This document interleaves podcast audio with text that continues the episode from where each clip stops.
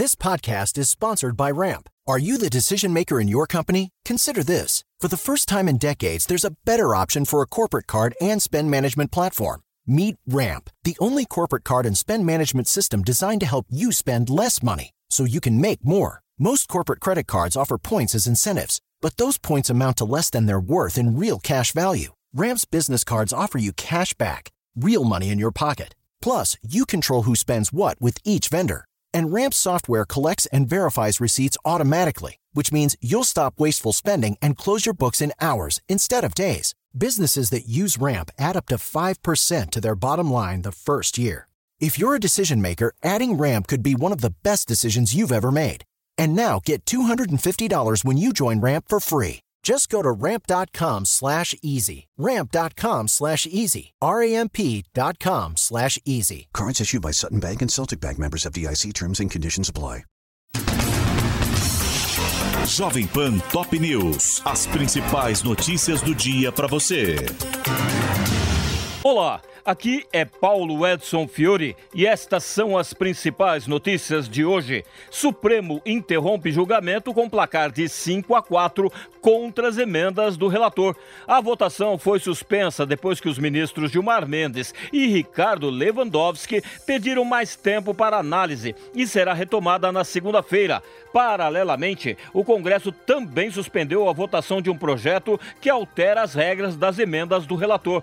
A ação conjunta das mesas diretoras da Câmara e do Senado busca resolver o impasse em meio às contestações feitas na Justiça sobre a legalidade do esquema de distribuição de verbas, que é alvo de julgamento no Supremo. À espera da decisão sobre as emendas, Arthur Lira disse que a votação da PEC da transição ficará para a próxima terça-feira. O presidente da Câmara também anunciou que o orçamento para 2023 será apreciado no dia seguinte, quando se encerram os trabalhos no Legislativo em 2022. Câmara aprova PEC que define financiamento da União para o pagamento do piso da enfermagem. A proposta prevê assistência financeira complementar a estados, Distrito Federal, municípios e entidades filantrópicas. E a fonte de recursos será o superávit financeiro de fundos do Poder Executivo. A proposta, que segue para o Senado, foi aprovada em dois turnos, com placar de 423 votos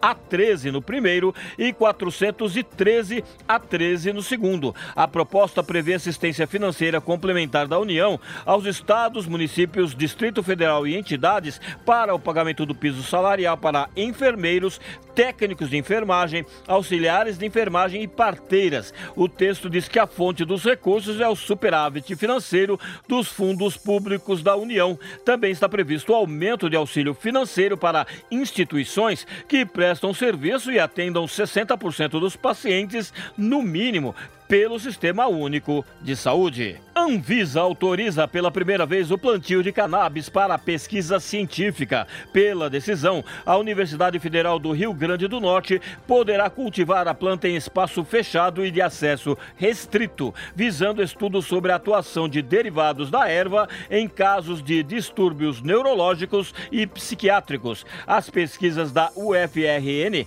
são pré-clínicas e serão conduzidas pelo Instituto do Cérebro cérebro. A autorização para o plantio e a pesquisa foi concedida após a UFRN entrar com um recurso administrativo depois de ter um pedido negado em 2021. Antes, apenas a Universidade Federal de São João del Rei, em Minas Gerais, obteve autorização para cultivo in vitro, ou seja, foi liberado apenas o cultivo de células e tecidos da cannabis. Na análise do recurso, o diretor da Anvisa e relator do processo, Alex Machado Campos, destacou que as convenções de drogas da ONU de 1961, 1971 e 1988 colocaram restrições ao comércio internacional e à circulação interna de substâncias psicotrópicas e entorpecentes. Alex Machado lembrou que a pesquisa da mineira UFSJ com cultivo in vitro já resultou em duas patentes e que uma terceira se encontra em tramitação.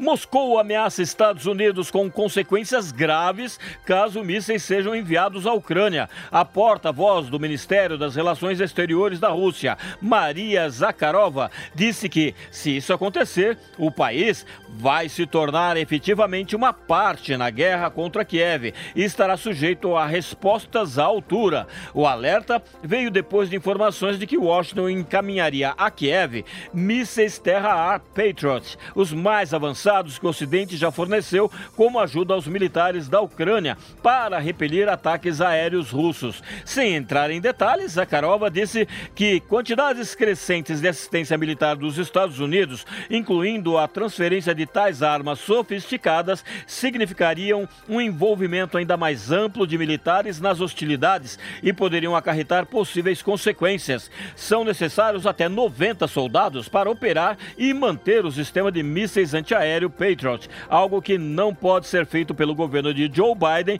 por se tratar de um envolvimento direto na guerra, o que justificaria ataques russos até a países da OTAN. Este é o podcast Jovem Pan Top News.